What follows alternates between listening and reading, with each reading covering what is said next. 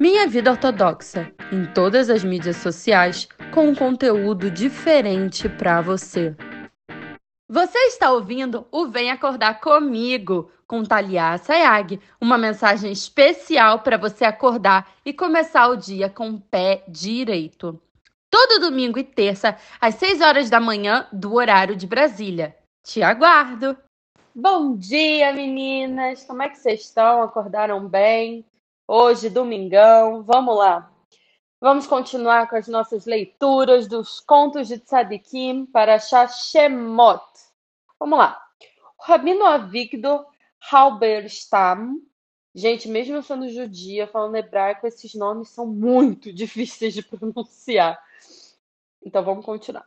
O Avbeidin de Dokla, Avbeidin é, é o pai do Beidin, é o pai do Tribunal de Justiça, tá? O que comanda o Tribunal de Justiça. De Dokla, uma cidade, né? Passou o Shabat numa pequena cidade e foi convidado a permanecer na casa de um de seus prominentes membros. Naquele tempo, era uma honra deixar o visitante servir o chulent quente na manhã de Shabat após a reza. Quem não sabe, o chulent é como se fosse uma feijoada, sabe? Mas é uma feijoada mais ashkenazir. Tipo, tem gente que bota canela. É, cada um faz de um jeito, né? Tem várias coisas que botam dentro desse chulent que é diferente da feijoada. Eu prefiro mais, sou mais fã de uma feijoada por ser brasileira.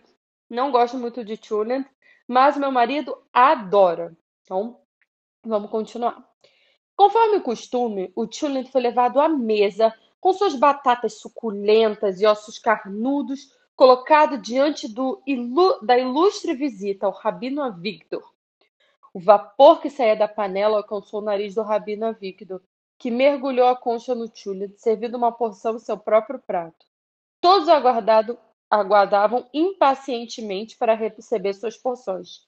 Mas, para sua surpresa, o Rabino Avigdor começou a comer e não parou até terminar sua porção. Agora todos esperavam a serem servidos, mas não. O Rabino Avigdor serviu de mais uma porção e começou a comê-la também. Ninguém ousou, ninguém ousou pronunciar uma palavra, mas todos olhavam fixamente o visitante enquanto ele comia colherada após colherada, prato após prato. Em pouco tempo ele havia acabado com todo o chulent, mas ninguém havia recebido um único grão de feijão. Enfim, todos acharam que ele finalmente havia terminado mas não, o Rabino Victor perguntou à anfitriã se havia mais chulent na panela. Sem palavras, ela, se dirigiu à cozinha e voltou com o resto do cozido que ainda sobrara na panela, com, o qual o Rabino Victor acabou também. Naquela semana, a família não comeu chulent. No entanto, ninguém fez nenhuma pergunta ao Rabino Victor em relação ao seu comportamento, pois todos supunham que ele, que ele tivesse profundas kavanot Kavanot ao comer o Chulent de Shabat. Kavanot é tipo intenção, quando a pessoa ela come fazendo uma forma de elevar aquele alimento, entendeu? Como se fosse é uma coisa ligada ao Zor, tá? Depois o Itzhak pode explicar melhor se vocês quiserem. Me mandem mensagem no Instagram. Demorou muito tempo até que o mistério fosse esclarecido, e foi o próprio Rabino Avictor quem revelou o segredo muito tempo depois. Assim que o chulent fervente foi colocado na sua frente, o Rabino sentiu um cheiro estranho, e ao comer a primeira colherada, percebeu que seu olfato não havia traído. Em vez de pôr óleo na, na panela, a cozinheira havia descuidado e usado querosene. Eu não queria que a família descobrisse isso, pois provavelmente ficariam bravos com a cozinheira e poderiam dispensá-la, disse o rabino Avigdo. Tive pena dela, por isso preferi que os meus anfitriões pensassem que eu era um glutão e a possibilidade de punirem a cozinheira pelo seu deslize. Por isso comi toda a panela de chulent. Eram esses, portanto, seus profundos pensamentos a comer o chulent. Uau! Gente, não tem como não se emocionar. Meus olhos estão cheios de lágrimas, tanto que no final nem consegui ler muito bem. É... Olha como é incrível o amor ao próximo. Mesmo que ele podia passar muito mal, provavelmente ele deve ter passado muito mal. Mesmo assim, ele se importou com o próximo.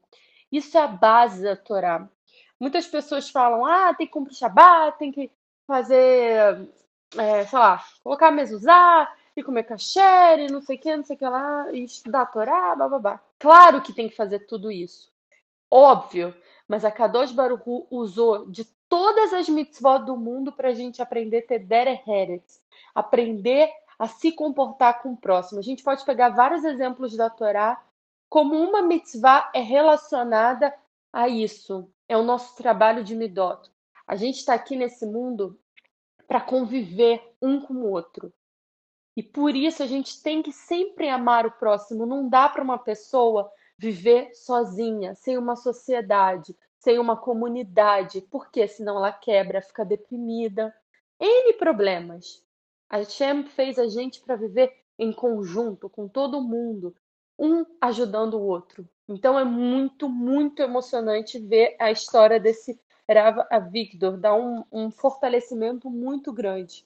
Eu espero que o dia de vocês seja muito, muito, muito bom e que vocês possam pensar e refletir nessa história como é importante a gente amar o próximo, como é importante a gente estar preocupado com, não sei, que nem na história passada, na, quem não ouviu a história passada, a gente falou sobre envergonhar o próximo.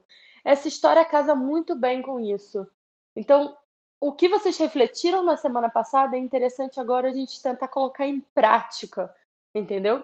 É, como que a gente pode fazer no dia, se acontecer alguma coisa, alguém, alguém talvez falou de um jeito não muito legal, você entender e você não levar para o seu coração, tentar é, pensar como você pode é, se comportar com essa pessoa de uma forma que a Kadosh Baruch vai ficar feliz.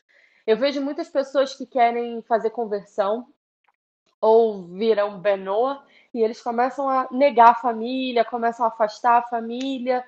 Gente, isso é super problemático. O que, que a, a Shem quer com isso? A Shem quer que você pegue toda essa Torá e influencie as pessoas. Não fale, ah, não pode fazer isso, não pode fazer aquilo, não pode fazer aquilo outro.